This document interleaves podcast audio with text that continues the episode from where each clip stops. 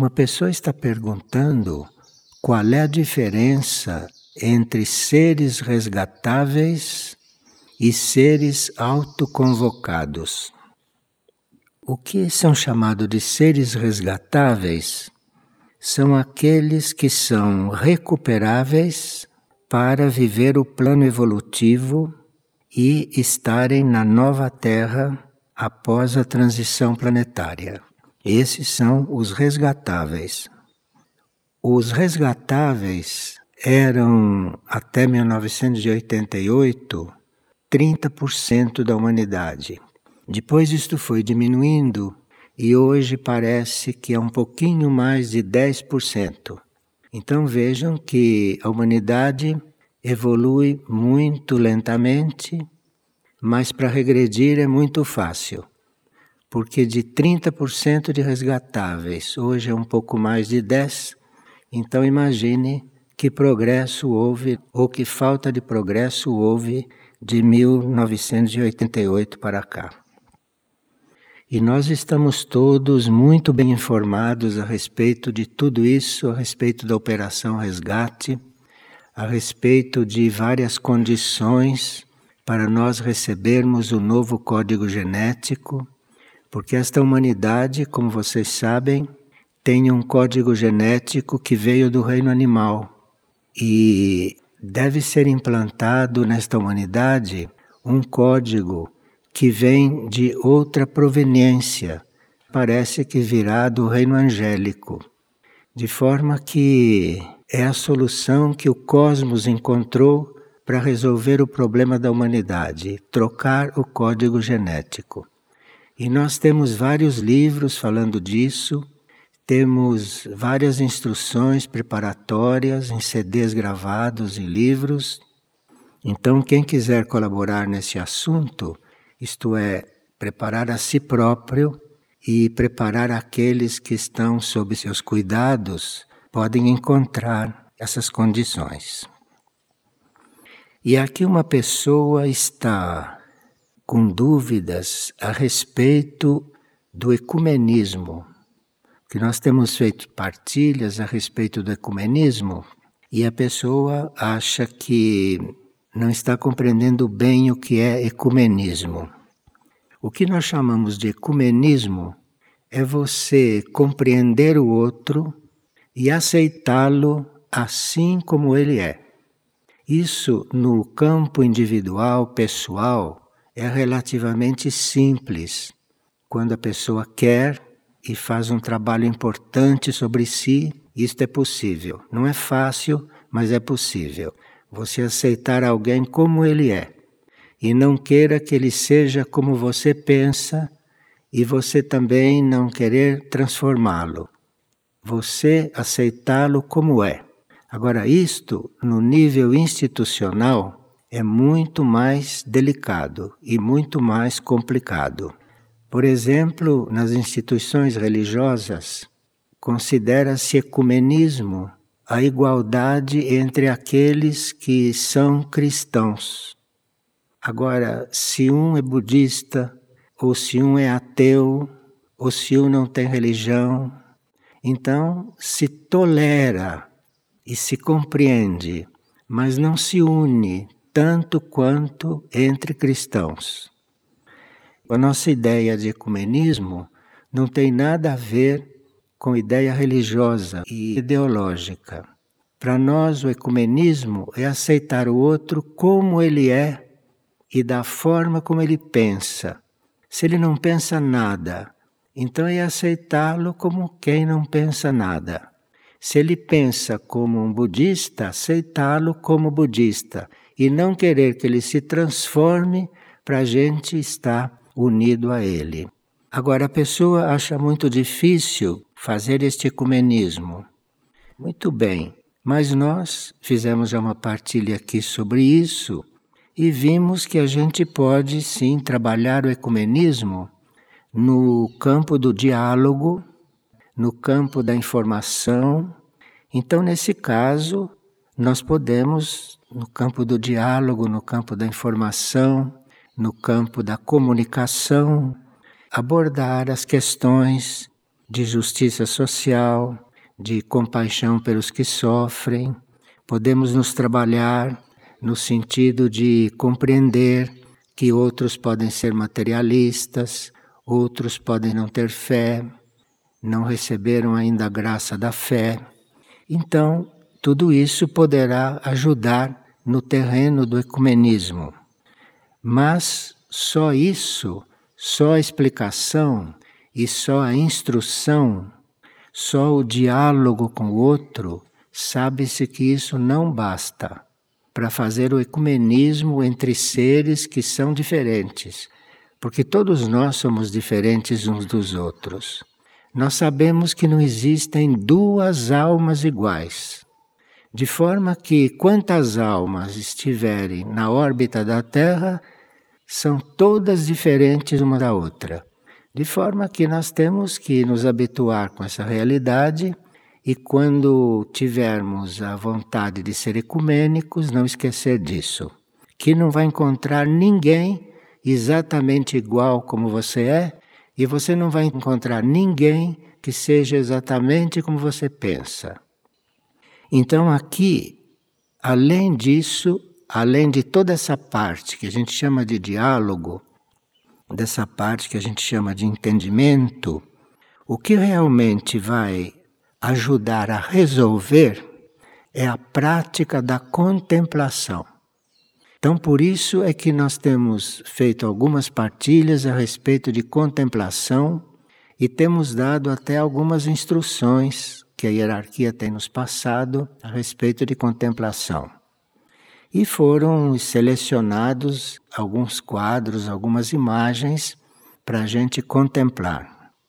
Então, enquanto no diálogo nós informamos, trabalhamos os outros, compartilhando as necessidades de sermos ecumênicos, na contemplação nós fortalecemos a nossa consciência. Porque na realidade você não pode ser ecumênico só porque você acha bonito ser ecumênico e porque você se sente ecumênico. Você, para ser ecumênico, precisa fortalecer a sua consciência. E a gente fortalece a própria consciência, isto é, o que nós chamamos de consciência não é uma coisa mental, não. O que nós chamamos de consciência é aquela nossa essência, no nosso mais íntimo ser, no nosso ser mais profundo, e aquilo é que é a consciência. E aquilo é que tem que ser fortalecido. E a consciência se fortalece não é com teoria nenhuma, é com a contemplação. Contemplação significa você estar observando e se comunicando com algo superior a você, que pode ser representado por uma imagem, pode ser representado por uma estátua, pode ser representado por uma paisagem, pode ser representado pelo pôr do sol, pode ser representado pelo amanhecer, pode ser representado por uma pintura que possa tocar o seu coração. Então, diante dessas coisas, você pode contemplar. É isso que vai fortalecer a sua consciência. Quando você está, por exemplo, contemplando um quadro que representa Cristo, como nós temos aqui, ou um quadro que represente Maria, ou que represente uma outra entidade evoluída, muito mais evoluída do que nós. Então, quando você está diante desse quadro, firme, sem nada perguntar, sem nada comentar, sem nada criticar, sem pensar em você, estar ali diante daquilo, só olhando, isso chama-se contemplar. Então, isso é o que fortalece a consciência. E todos vocês que têm feito esse trabalho, esse exercício de adoração, de oração, vocês sabem que fazer oração é até muito simples para alguns, fazer uma meditação também pode ser muito simples, e sabem que fazer a contemplação de um quadro, de uma imagem, de uma paisagem ou do que quer que seja, vocês por experiência sabem que não é tão simples, porque a mente costuma não ficar quieta. Então, quando você está querendo contemplar, a mente começa a trazer muita coisa que fica entre você e aquilo que você devia estar contemplando. Então, isso é um exercício muito importante que a gente pode fazer. E isto, quando é feito, quando é realizado, quando é conseguido, isso é o que fortalece a consciência. E a consciência precisa estar fortalecida para você conseguir aceitar as coisas como são. Uma pessoa de consciência fraca quer sempre que as coisas sejam diferentes, quer que as coisas sejam como ele pensa ou como ele acha que devem ser. Mesmo aqueles que são muito trabalhados nesse sentido, nunca têm uma adesão total àquilo que o outro é. Mas diante do exercício da contemplação, que, como se disse, não é uma coisa muito comum conseguir e não é fácil, não é simples, porque a mente realmente não para. Então, é com esse exercício que se fortalece a consciência. E todos nós precisaríamos de ter a consciência muito mais forte do que ela é atualmente para podermos viver os momentos de transição pelos quais a Terra vai passar. Então, nesses momentos de transição, que são momentos dos quais nós não temos a menor experiência, porque nunca passamos por uma transição, ou melhor, se é que passamos pelo aprofundamento da Atlântida, se é que passamos pelo desaparecimento da Lemúria sob as águas, se é que nós fizemos essas experiências, isso está tão longe no tempo calendário que não podemos dizer que nos lembramos dessa experiência. E também não sabemos em que condições passamos por essa experiência. Nós não sabemos em que condições, quando éramos atlantes, passamos por aquele maremoto. E não sabemos em que condições nós passamos pela transição na época da Lemúria é como se nós não tivéssemos nenhuma experiência de uma transição planetária.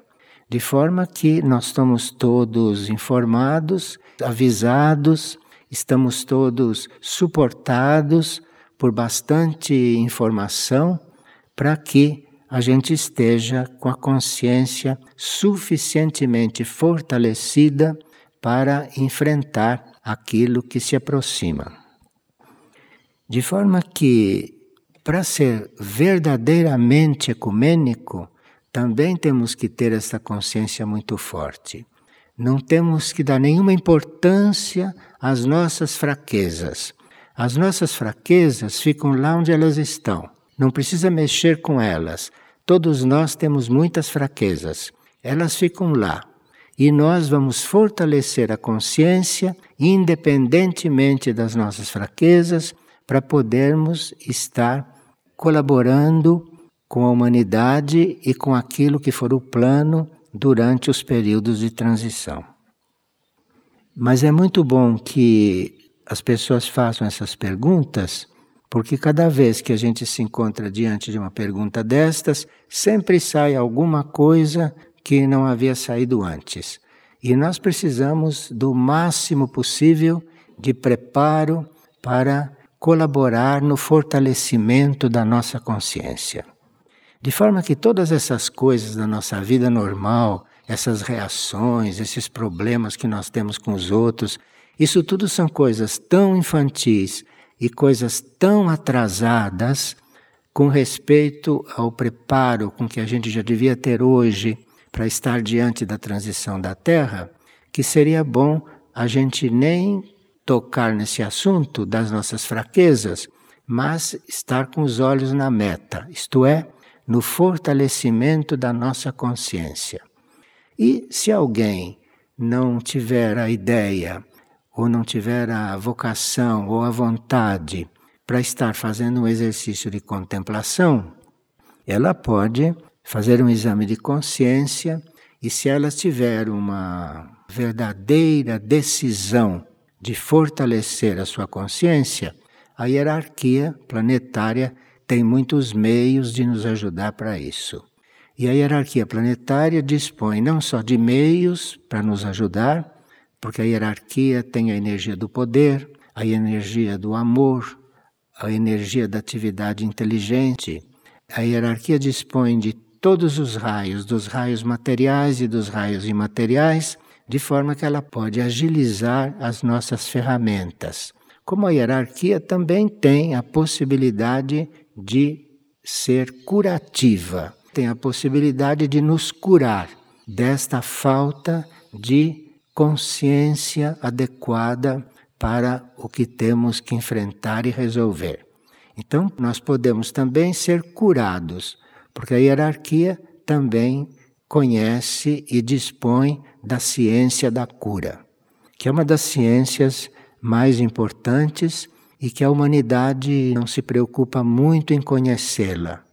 A humanidade não busca a cura, porque a cura significa uma transformação total. O que nós chamamos de cura é a nossa ligação com a nossa essência mais profunda. Então, quando estamos coligados com a nossa essência mais profunda, estamos curados. Mas não é todo mundo que está interessado nisso, e nós estamos mais interessados é nos tratamentos paliativos isto é, aqueles que curam os males, mas não resolvem o problema. E nós preferimos não ter os problemas resolvidos, mas sabemos que vamos eliminar os efeitos, né, eliminar os incômodos, mas não vamos estar transformados como se fôssemos outra pessoa. E nós queremos ser como nós pensamos, como nós queremos e como nós planejamos. Se nos perguntássemos, você quer ser curado neste momento? Você queria saber o que, que você vai ser quando estiver curado. Porque você tem as suas ideias de como você quer ser. E se alguém te dissesse, você vai ser como um ser de Júpiter, você dizia, não, eu não quero porque eu não sei como é o ser de Júpiter. Compreende? Então, nós teríamos que ter a consciência mais educada nós teríamos que educar a nossa consciência no sentido não só delas aceitarem o outro como é, mas da nossa consciência nos aceitar como nós podemos ser depois de curados.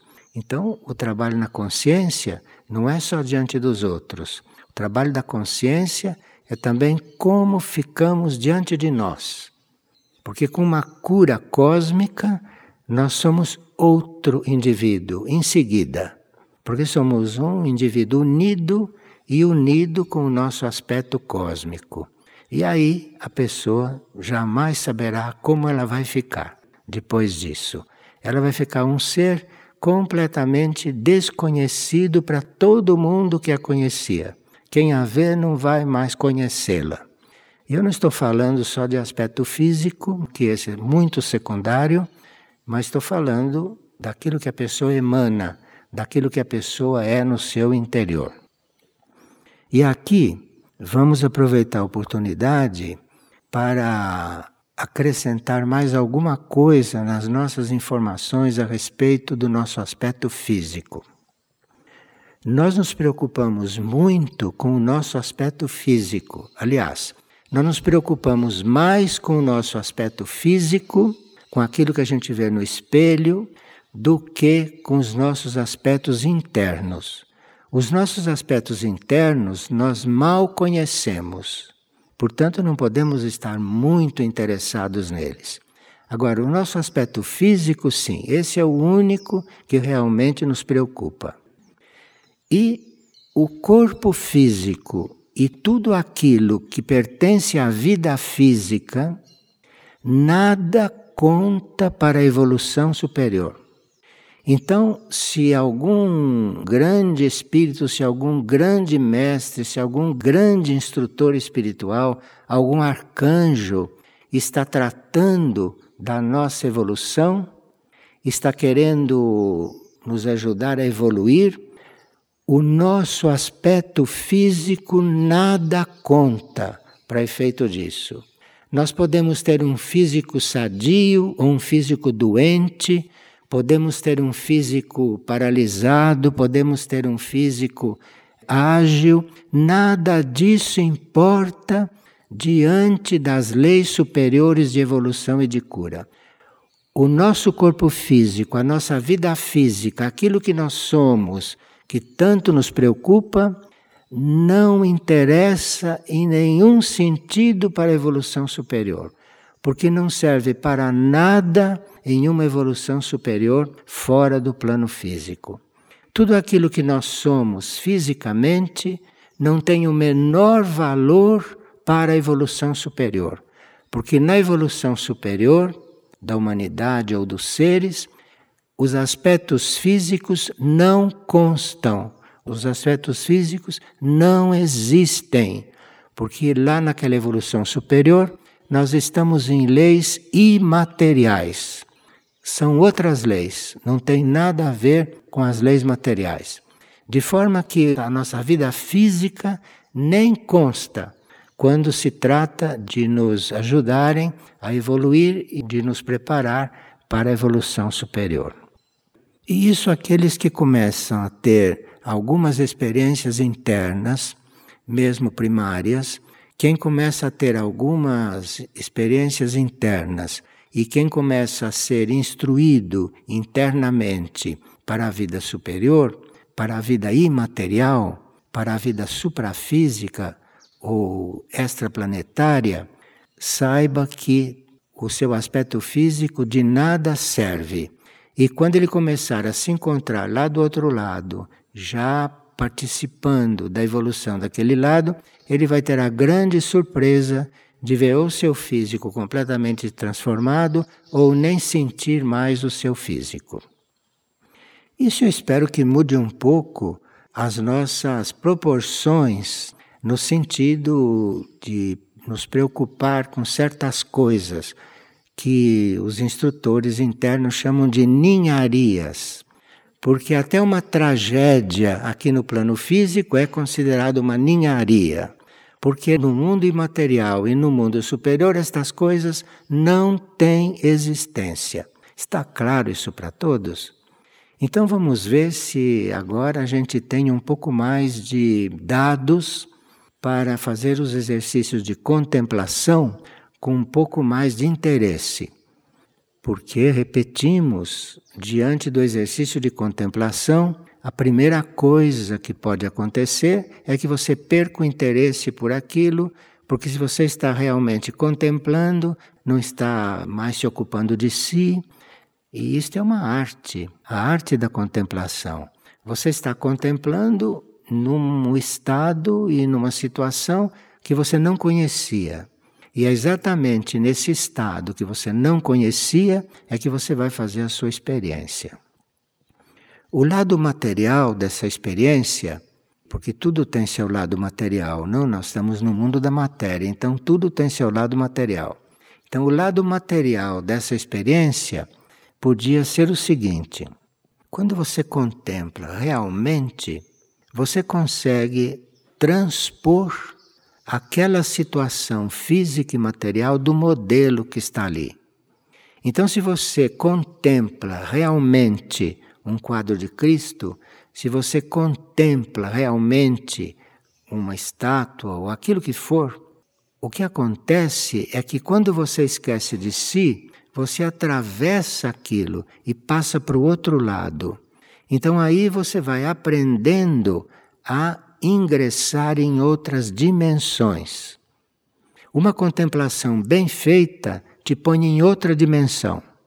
Uma contemplação bem feita leva a sua consciência a atravessar aquilo que você está contemplando e passar para o outro lado, passar para o lado imaterial daquilo que está representado ali. E aí então você do outro lado está experimentando a vida numa outra dimensão. Bem, vocês sabem que nós temos recebido muitas informações que vocês devem estar observando, que são estudos um pouco mais sutis do que aqueles que nós fazíamos. E aqui, por exemplo, nós temos um estudo do dia 1 de novembro de 2014. 1 de novembro, né, alguns dias atrás. Que foi um estudo ditado por Amar para Frei Thomas. E nesse estudo existe uma oração que nós já andamos lendo, já andamos praticando em voz alta aqui em grupo. Mas nós vamos ver mais em detalhe essa oração, porque ela é muito importante nesse trabalho de contemplação e ela é muito importante para nos ajudar a transpor aquilo de material que a gente está contemplando. E essa oração que foi passada por Amar no dia 1 de novembro, através de Frei Thomas, diz o seguinte: é uma oração. Então, nós somos convidados a pronunciar isso como se nós estivéssemos apelando para alguma coisa. É uma oração que apela, uma oração que pede, mas pede coisas que vão nos servir para o momento atual. Então diz: que o fogo restaurador do Espírito Divino desça a Merla. Eles chamam a Terra de Merla. Este planeta chama-se planeta Terra só aqui entre nós, porque fora da Terra, isto aqui é chamado de outro jeito. Que o fogo restaurador do Espírito Divino desça a Merla. Então, nós estamos orando para que um fogo restaurador um fogo profundamente transformador e um fogo profundamente curativo, restaurador, quer dizer reformar, restaurar, curar. Que o fogo restaurador do Espírito Divino desça a Merla. É a primeira fase da oração. Então, nós estamos nos colocando numa situação bem impessoal porque não estamos pedindo absolutamente nada para nós. Vocês perceberam, né? Vocês que receberam esta oração, perceberam que vocês não estão pedindo nada para vocês aqui. Na primeira linha já está se orando pela Terra, por este planeta que nos hospeda, um planeta que nós não sabemos tratar, que somos muito ingratos para ele e que não só somos muito ingratos para eles e não sabemos tratá-lo, como também não sabemos tratar os outros reinos que vivem nele. Vocês viram na aparição de ontem que nos disseram que nós precisamos orar pelos reinos, porque os reinos da natureza aqui neste planeta e que estão sob o nosso critério de tratamento, esses reinos estão muito prejudicados e alguns reinos até bloqueados na sua evolução por causa da nossa compreensão por eles. Então, que o fogo restaurador do Espírito Divino desça a Merla. Que o fogo da vontade divina, oculto no centro de cada átomo, expanda sua luz para a vida na matéria. Veja, nós continuamos a orar por uma coisa que não é o nosso ego. Aqui nós estamos invocando o fogo da vontade divina oculto no centro de cada átomo. Cada átomo nosso tem esse fogo, cada átomo nosso tem esse centro. E o foco da vontade divina oculto no centro de cada átomo, expanda sua luz para a vida na matéria. Isto é, essa matéria na qual nós estamos, essa matéria, precisa de luz. E essa luz não vem de nenhum lugar. Essa luz está no próprio centro de cada átomo dela. Veja, cada átomo que compõe a matéria Cada átomo tem luz, de forma que nós não precisamos estar pedindo luz fora dos nossos átomos, porque o centro dos nossos átomos está cheio de luz. Então a oração pede que o foco da vontade divina oculto no centro de cada átomo expanda sua luz para a vida em toda a matéria. Veja que oração potentíssima será essa, hein? Se essa oração for mesmo feita com a vontade, usando-se a vontade e poder que a nossa mônada dispõe se for uma mônada de primeiro raio.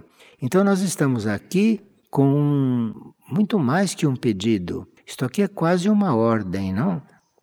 Então veja que nós recebemos uma oração que é uma oração superior.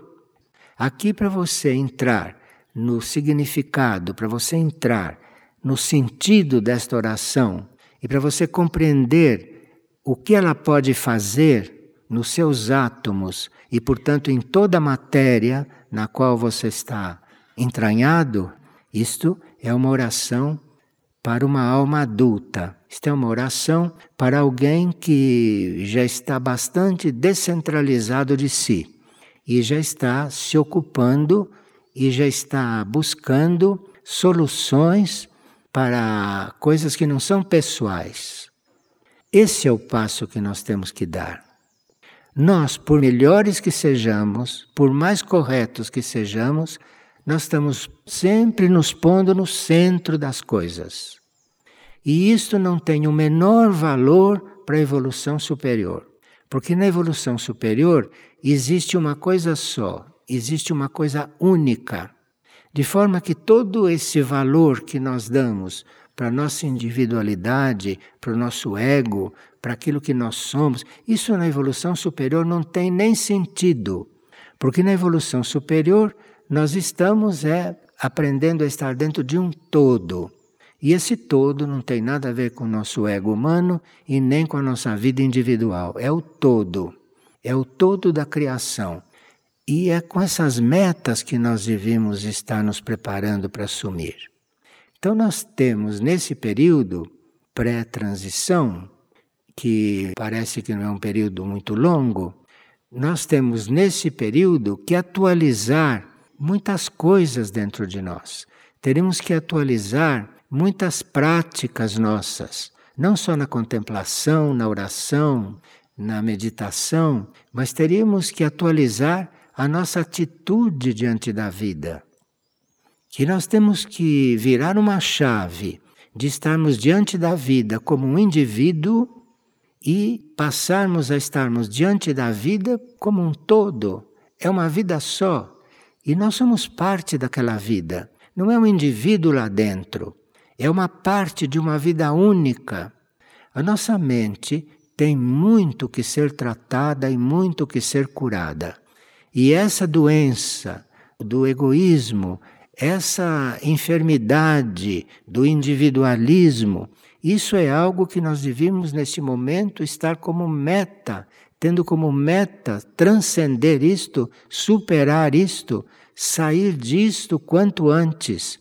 E o trabalho de contemplação é o trabalho que vai te ajudar a transferir-se desse estado para outra dimensão. Porque se você realmente contempla um quadro, mesmo que ele represente uma coisa concreta, represente um ser humano ou divino ou o que for, se você realmente contempla, a sua tendência é transpor aquela dimensão retratada ali e entrar numa outra dimensão.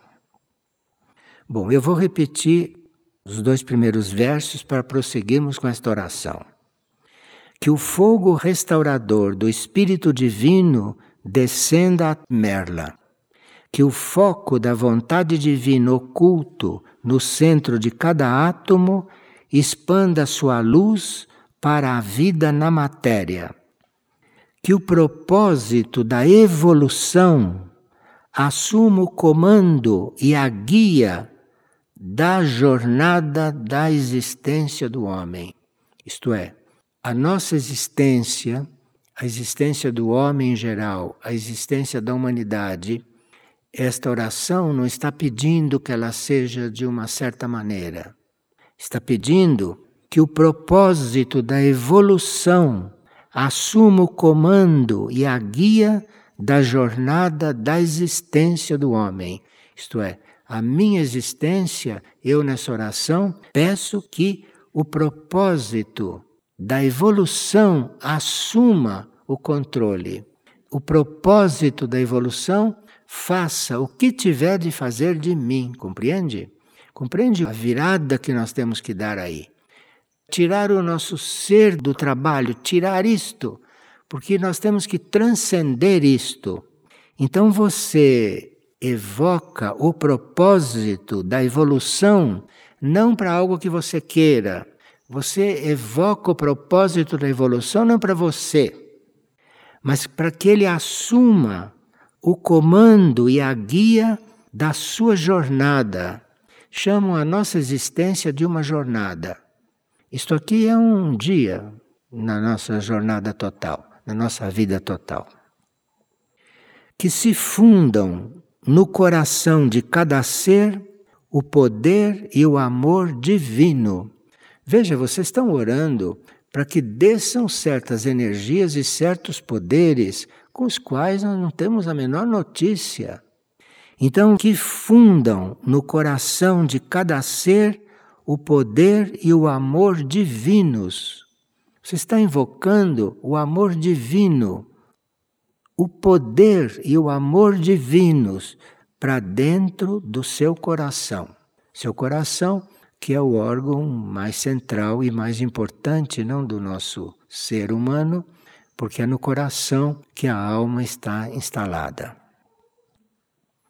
Do centro daquilo que a grande fraternidade branca chama de raça futura, que resplandeça a luz universal da misericórdia divina. Enfim, nós estamos trabalhando pela raça futura. Segundo as nossas orações normais, nós somos sementes da raça futura, não somos? A raça futura conta com cada um de nós como uma semente. Então nós estamos nos preparando como sementes para formar a raça futura. Esta oração dá um passo além. Esta oração diz: do centro daquilo que a grande fraternidade branca chama de raça futura, que resplandeça a luz universal da misericórdia divina. Isto é, eu não sei como vai ser a raça futura. Existe um plano para essa raça futura, da qual eu sou uma semente. Mas eu não sei que raça é essa, nunca vi essa raça, não conheço nem as raças do passado, quanto mais a futura. Então, do centro daquilo que a grande fraternidade branca chama de raça futura, que resplandeça a luz universal da misericórdia divina. Eu já estou prevendo que a raça futura vai precisar de misericórdia, porque se nós somos as sementes, a raça futura também vai precisar de misericórdia, porque nós não somos umas sementes muito boas, nós somos as sementes como somos. E a raça futura vai ser feita destas sementes.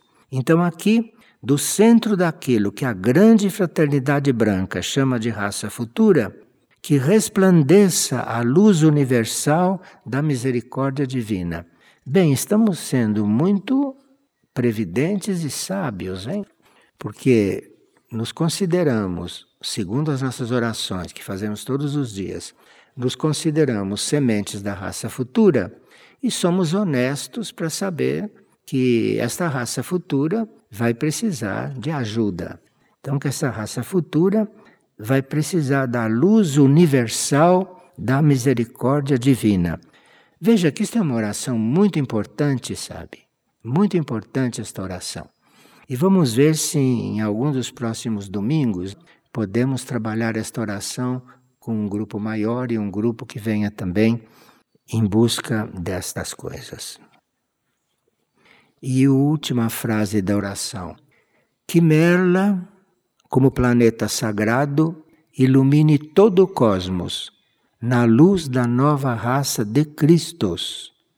Merla é o nome do nosso planeta fora daqui da Terra, e que Merla, como planeta sagrado, porque aí será já um planeta sagrado, não será mais um planeta laboratório ou não será mais um planeta kármico, não será mais um planeta como é, uma escola, uma escola de purificação, mas será um planeta sagrado.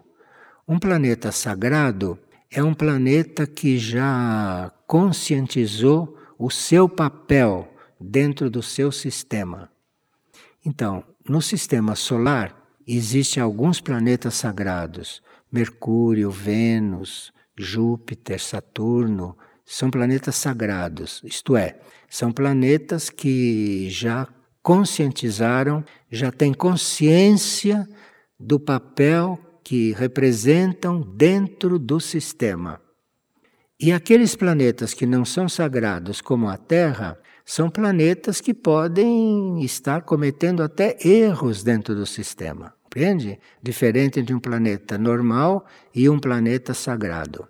Agora, a Terra presta o serviço não só para esse sistema, mas para todo o universo, presta o serviço de ter assumido essa experiência que a criação está fazendo conosco. Então, nós somos seres experimentais aqui na Terra. Somos seres experimentais. A Terra se presta para hospedar uma humanidade experimental uma humanidade na qual se está fazendo uma experiência. Isso tudo pode enriquecer muito a nossa vida de oração, porque nós vamos levar muito mais a sério as palavras que estamos pronunciando ou as coisas que estamos pensando numa oração. Vocês já imaginaram a força que teria se nós pronunciássemos três mil Ave-Marias, mil e quinhentas Ave-Marias de verdade? Vocês podem imaginar o que aconteceria no espaço, o que aconteceria no universo, o que aconteceria no sistema solar. Então, é muito importante que a gente renuncie a essa nossa natural tendência de estarmos diante da contemplação, da oração, dos cânticos, como pessoa, como ser humano, está nos considerando um ser humano ali dentro, mas estarmos alargando a nossa consciência e fazendo aquilo não mais para nós, não mais fazendo aquilo como um ser humano, mas fazendo aquilo como um representante da humanidade, fazendo aquilo como um representante de um homem desta terra. Isto, sabe, tem um valor espiritual muito maior do que esse nosso comportamento natural e normal diante da oração, diante dos cânticos e diante de tudo o que fazemos. Mas se Amar resolveu canalizar isto através de Frei Thomas, é sinal que nós já estamos relativamente preparados para nos trabalharmos de outra forma, para nos trabalharmos mais descentrados dessa nossa situação tão egoísta. Porque quem está ali como ego humano está ali de forma egoísta. E você precisa deixar de estar ali como ego humano, mas estar ali como representante de toda a humanidade e, portanto, trabalhando para toda a humanidade, trabalhando para todo o sistema no qual você se encontra, e esta oração tem outro valor, esta oração tem outro peso e essa oração faz um trabalho muito mais profundo e muito mais universal. Bem, vou repetir que Merla, com o planeta sagrado, ilumine todo o cosmos na luz da nova raça de Cristos.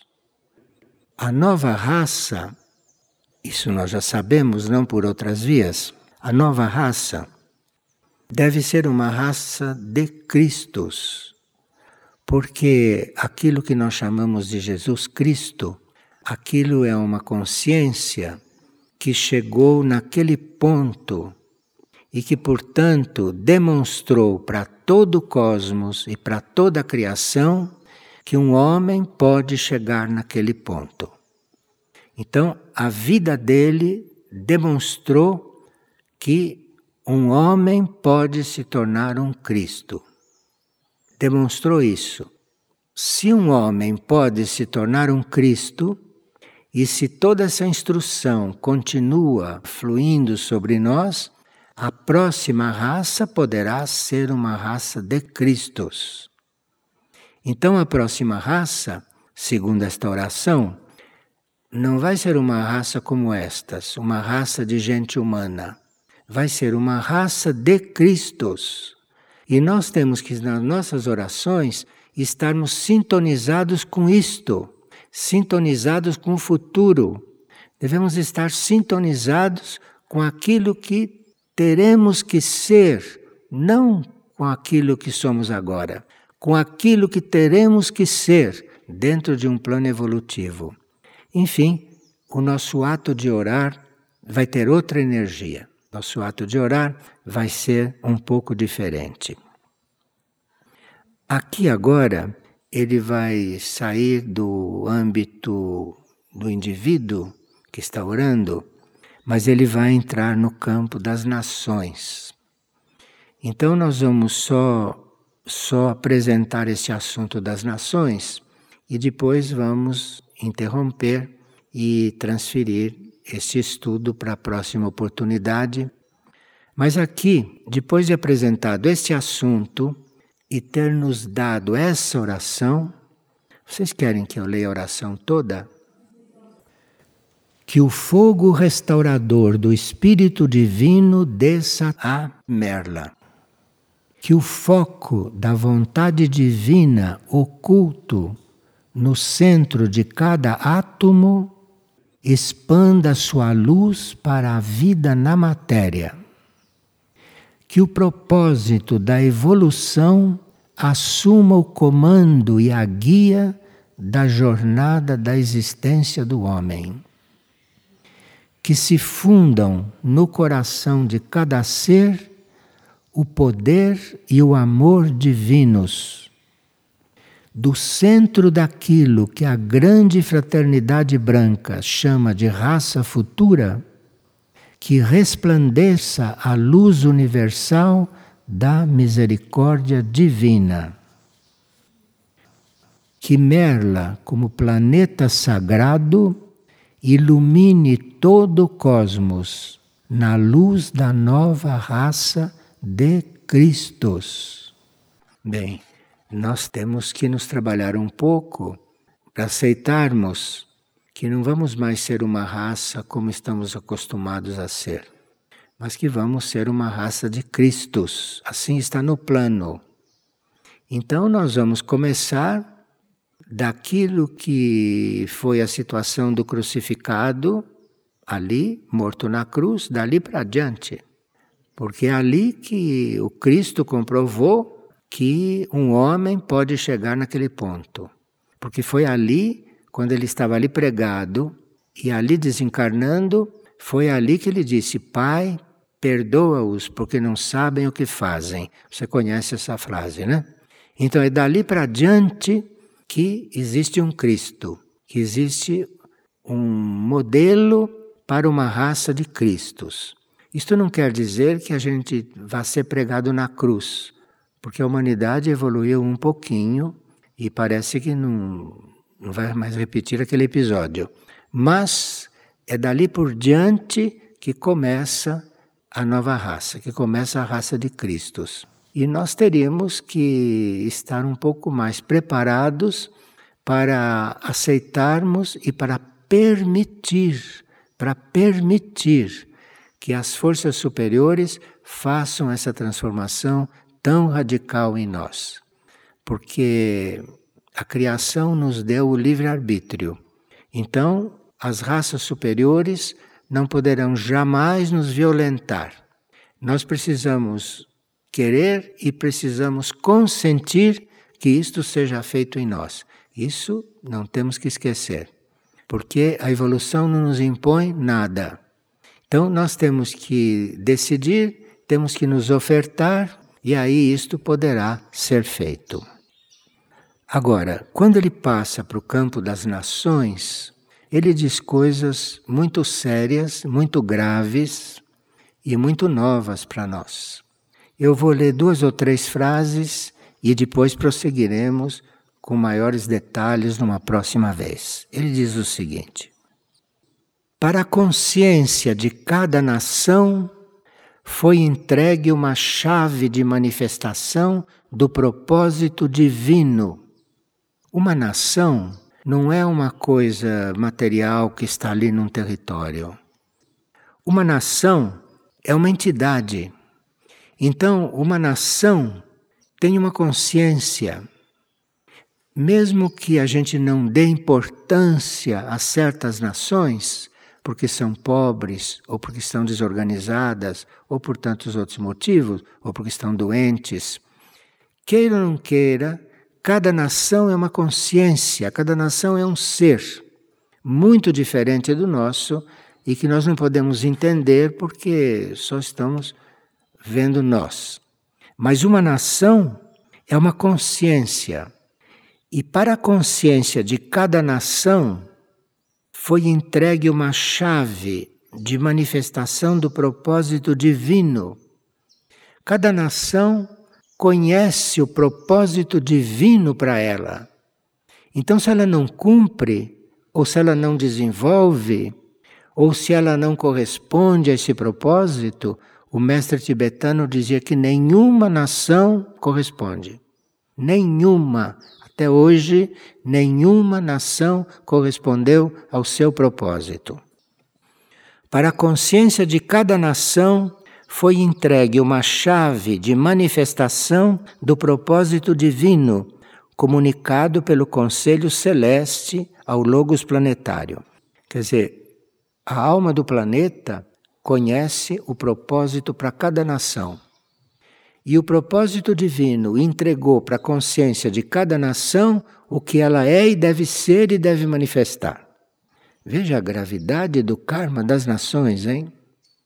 Então, quando vem uma, o mar passa e leva tudo embora, a gente não sabe por quê. Vem um terremoto e arrasa tudo, a gente não entende por quê. Para a consciência de cada nação foi entregue uma chave de manifestação do propósito divino comunicado pelo Conselho Celeste ao Logos Planetário.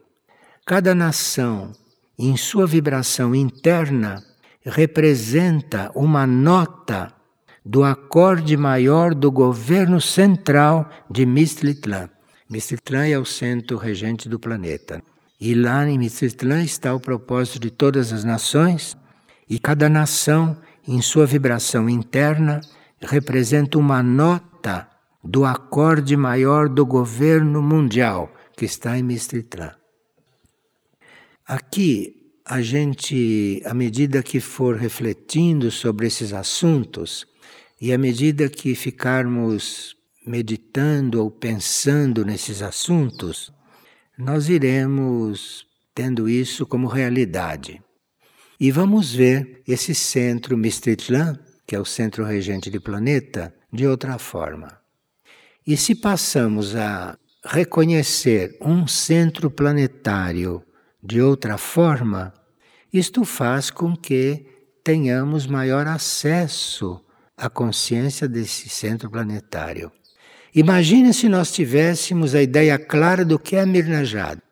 Estamos vivendo aqui 25 anos dentro de Mirnajá, imagina se nós soubéssemos o que isso significa, que relação já teríamos com Mirnajá, compreende? Então, essa nova etapa do estudo deve nos levar para outras atitudes. Cada governo de uma nação corresponde a um estado de consciência. Cada governo deve corresponder ao estado de consciência da nação não o estado de consciência daquela gente que forma o governo. Cada governo de uma nação corresponde a um estado de consciência, e em seu arquétipo superior, a esfera regente de uma nação representa um núcleo espelho apto a captar o propósito evolutivo da nação, que é emitido por Mistlitlã. O centro regente do planeta está emitindo permanentemente o propósito de uma nação para a consciência daquela nação. Isto é o que faz o centro regente de um planeta. Nos tempos do Armagedon, nós já estamos né, em pleno Armagedon. Armagedon é aquela luta que está se dando entre as forças evolutivas e as involutivas. As involutivas já declararam guerra e as forças evolutivas estão diante desta ameaça. E essa batalha, que já começou, chama-se Armagedon. Então, nos tempos do Armagedon, potente é a pressão do dragão da oposição. A oposição são as forças contrárias à evolução. E isto, para a gente compreender, é dado com a imagem de um dragão. Nos tempos do Armagedon, potente é a pressão do dragão da oposição sobre a esfera regente de cada nação. Então, esta nação onde nós estamos e todas as outras estão sob uma tremenda pressão neste momento destas forças da oposição. Da oposição no cosmos, não? E é por isso que as nações estão nesse estado e muitas sem saber como resolver os seus próprios problemas. Porque a oposição está ali mesmo em cima. E essas forças da oposição e essas forças da involução estão soltas. Porque a nação é como nós. A nação tem que resolver isto e assim como nós temos que resolver isto individualmente, a nação tem que resolver isto como nação. Então nós teremos que ter um pouco mais de compaixão pela nossa nação, porque nenhuma nação está dentro da lei, nenhuma nação está correspondendo ao propósito que lhe foi transmitido. Intensa e contínua foi a contaminação de cada governo da história da Terra pelos códigos de corrupção de poder, cuja matriz tem sua origem na grande rebelião. Porque isso tudo que se passa agora no planeta, em cada nação, isto aconteceu no nível geral, em um tempo que a gente não imagina quanto foi, que foi chamada a Grande Rebelião. Sombrias são as formas pensamento que sobrevoam as sedes dos governos mundiais. São forças de obsessão que conduzem códigos de destruição e degeneração da espécie humana e dos reinos menores. Aqui que queríamos chegar, e por isso Maria está pedindo orações pelos reinos menores, que ela chama de reinos da natureza. Nós estamos sob essa pressão, mas nós somos seres conscientes e temos livre-arbítrio de fazer as nossas escolhas nessa situação. Os reinos da natureza, que são chamados de reinos menores, não só eles ainda não têm essa possibilidade de se tornarem conscientes da própria situação, mas eles estão submetidos a uma humanidade que tem muito pouca consciência. Então, quando Maria nos pediu ontem que orássemos pelos reinos da natureza, esse pedido tem uma importância e tem uma extensão que nós não imaginamos. Porque a única forma de nós fazermos uma mínima coisa por esses reinos da natureza que estão alguns bloqueados por causa do nosso trabalho sobre eles. Alguns estão bloqueados. O reino vegetal está tão bloqueado na sua evolução que muitas espécies vegetais estão sendo mandadas para outros planetas para não ficarem bloqueadas mais tempo. Veja a situação. Então, quando Maria pede, agora vocês vão orar pelos reinos da natureza, ela está falando de uma coisa que nós não podemos imaginar a gravidade disto. E isto tudo entra no karma humano. Vocês estão notando o trabalho de anos que ela está fazendo conosco para conseguir uns passinhos. Mas ela sabe, ela conhece a nossa situação, a pressão, e está em sinais assim que parecem esporádicos, como esse de ontem, uma das primeiras vezes que ela disse que oremos pelos reinos da natureza. Isso tem uma repercussão enorme e isso pode diminuir muito o karma da humanidade junto aos reinos da natureza. E isto pode conseguir um alívio muito grande também para os reinos da natureza. Para a fraternidade da luz, o conceito de política também possui seu arquétipo superior, porque política não é isto que a gente vê aqui. Existe um aspecto superior da política, aquilo que é a política, nós não conhecemos na Terra. Para a fraternidade da luz, o conceito de política também possui seu arquétipo superior.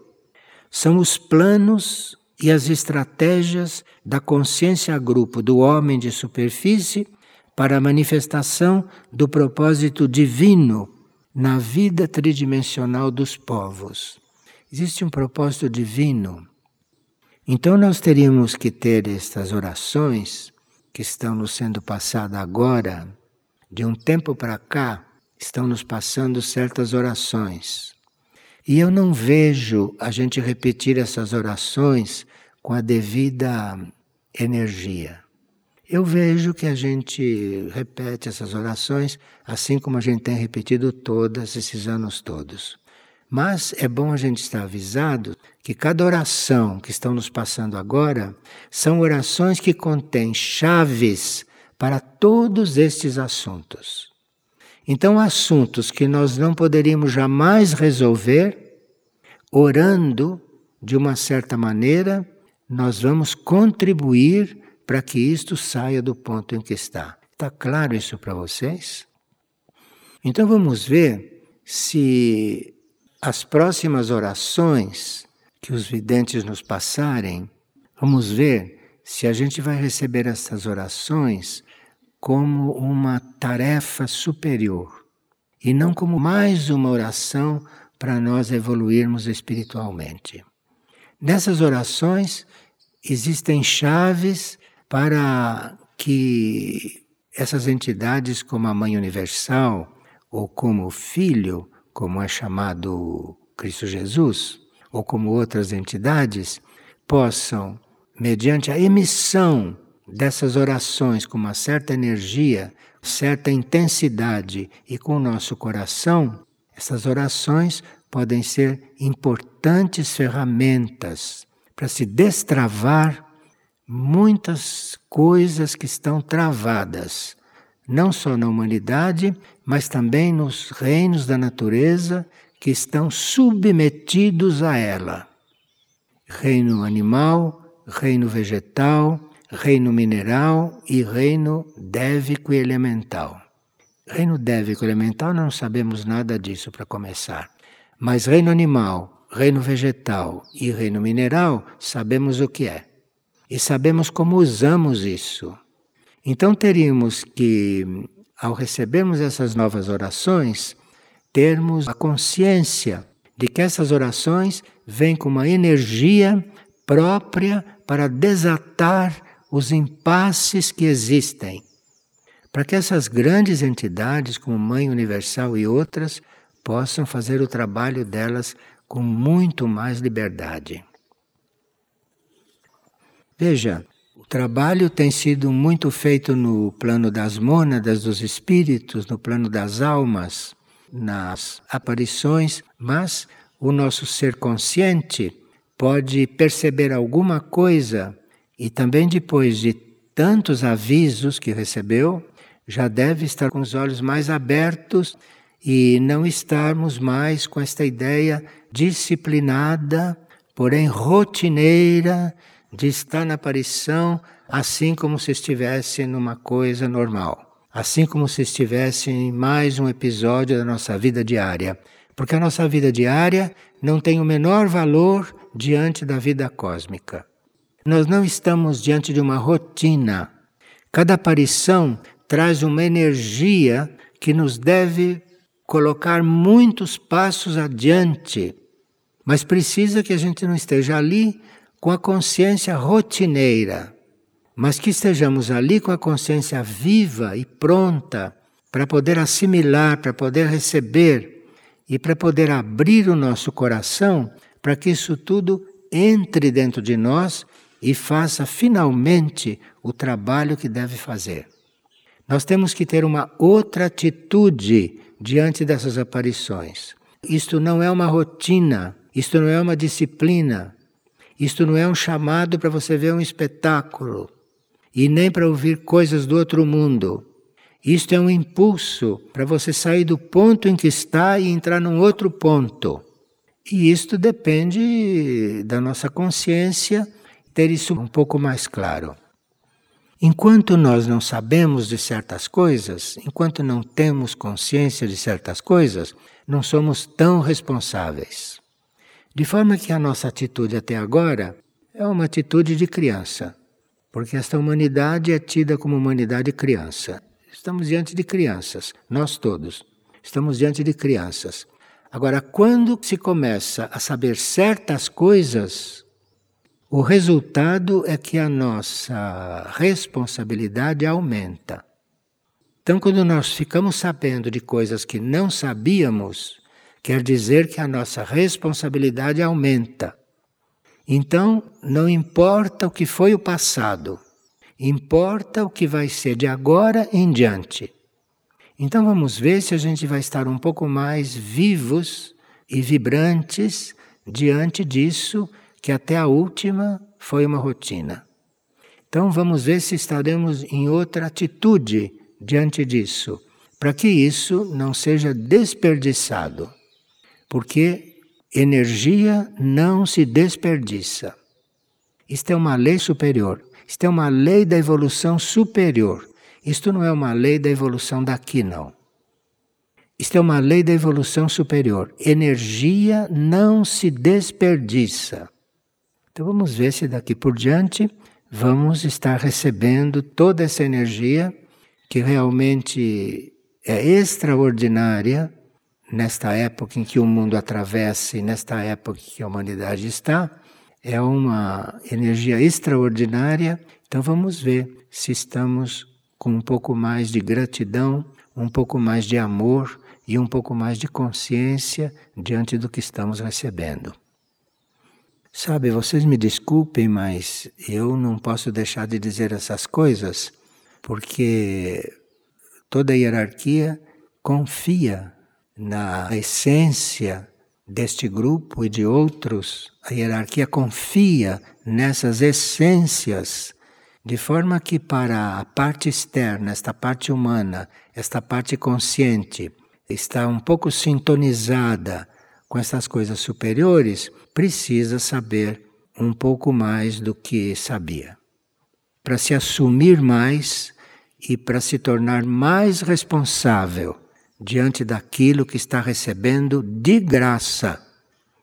Porque não se está pedindo nada em troca diante do que se está recebendo. Estão todos recebendo de graça e muitos sem merecer, e muitos sem estar preparados para receber, e estão recebendo. Então a nossa responsabilidade é grande. E a finalidade disso tudo está sendo dito deste jeito a finalidade é que a gente cresça em consciência e que a gente deixe de ser criança para passar para uma adolescência um pouquinho mais inteligente. Nós temos que nos tornar agora adolescentes, mas um pouco mais inteligentes em relação às crianças que fomos até agora como humanidade. Eu não estou falando de ninguém individualmente. Nós estamos falando diante de representantes da humanidade. Estamos falando da humanidade, que isto é o que importa. É o reino humano. Porque se o reino humano não der certos passos, o reino animal, o reino vegetal, o reino mineral, o reino dévico, o reino elemental continuarão na situação em que estão, de frustração. Obrigado.